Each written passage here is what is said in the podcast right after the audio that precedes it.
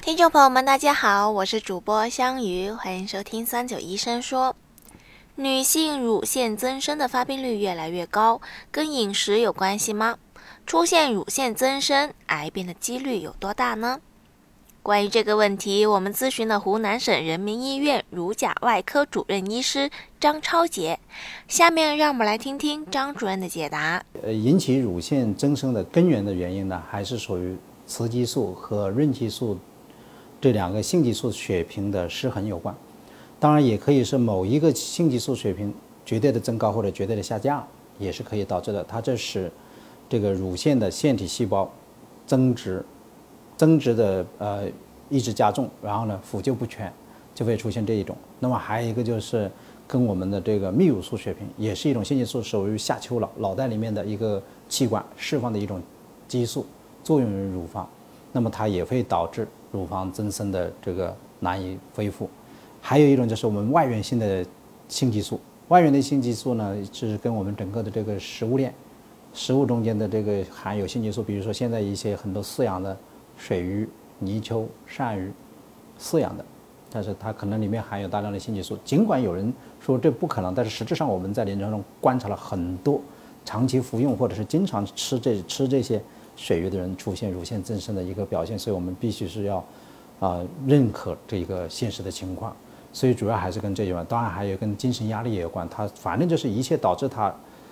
下丘脑脑垂体就是脑袋里面两个器官，再加上它的卵巢，我们叫然后作用乳房这样的一个性腺轴的情况会导致。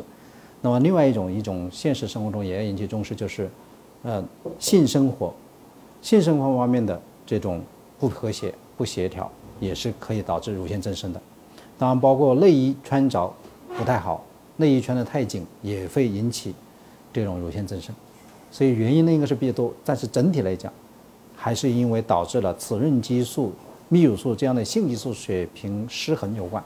那乳腺增生造成的影响，给他自己的表现出来的就是乳房痛，这是最明显的一个症状。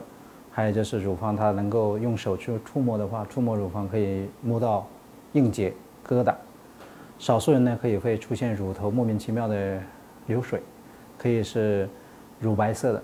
淡黄色的或者是清亮的这一类的乳头溢液，也有也有少数是咖啡色的。但是当然，如果是出现咖啡色的和血性的，那就一定要重视，它不是简单的乳腺增生的问题了。但是乳头溢液，那另外一个就是乳头痒、瘙痒，又没看到长红斑，皮肤也痒，又没红斑又没脱皮，但是它就是乳头痒，这实际上也是乳腺增生的一种表现。所以对于它的来讲呢，对于这个女性朋友来讲，它最大的影响当然就是影响她的生活。影响她的工作的疼痛，所以有时候甚至是晚上睡不好，呃，有时候可能也加重夫妻感感情的不和谐，所以造成这一块这个恶性循环。那么在这里呢，要提醒，如果是要减轻乳腺增生，尤其是生理性的乳腺增生，减轻这个症状的话呢，实际上是要男同胞，特别是他的爱人、他的男朋友要多关心他的乳房，这是其一。第二，就是穿的内衣要宽松一些，要纯棉。那么这样的话呢，要不要使劲去？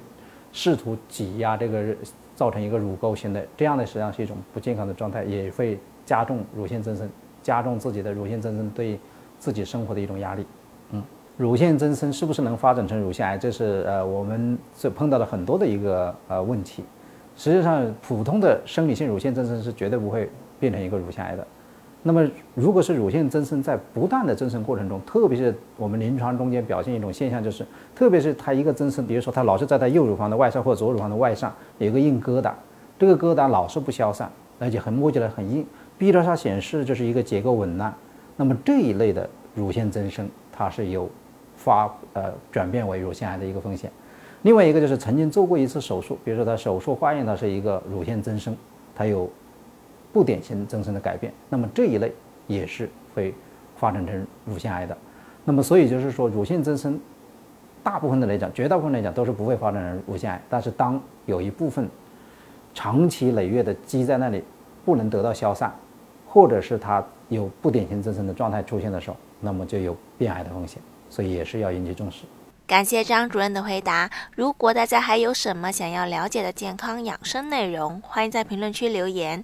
我们下期再见吧。